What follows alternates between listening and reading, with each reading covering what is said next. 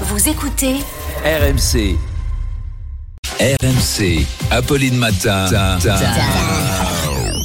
Attention. Attention. Demanche pirate le 32-16.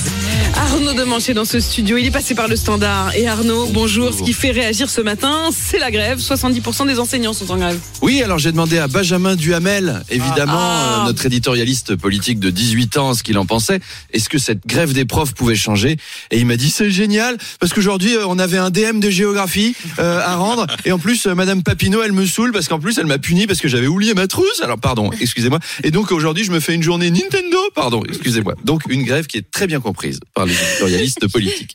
Euh, les lycéens sont en grève aussi, mais il n'y a pas que. Même dans les écoles primaires, ça conteste. Bonjour RMC, je m'appelle Jeanne, j'ai 7 ans et toute ma classe de CE1 fera grève aujourd'hui. Parce qu'on vient peut-être d'apprendre à faire les additions, mais on a déjà très bien compris qu'on allait se faire arnaquer. Tous ensemble, tous ensemble, ouais, ouais. Comme quoi on critique la qualité de l'enseignement, mais euh, ils ont déjà compris à 7 ans comment calculer leur trimestre. Et alors vous savez quoi? Même dans les maternelles, il y a des manifs. En maternelle aussi, on fait grève. Aujourd'hui, je fais la grève de la pâte à modeler pour défendre notre modèle social. Je refuse de continuer à dessiner des princesses. Elisabeth Borne doit reculer. Macron, démission.